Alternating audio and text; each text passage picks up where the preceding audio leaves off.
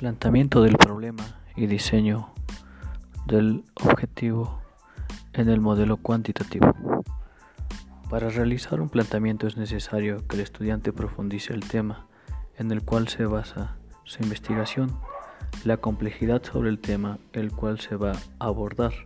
Tiene que tener antecedentes para considerar la información que habrá de recolectar, los métodos que utilizará para analizar los datos que expondrá y exponer términos concretos y explícitos, logrando con ello la exactitud.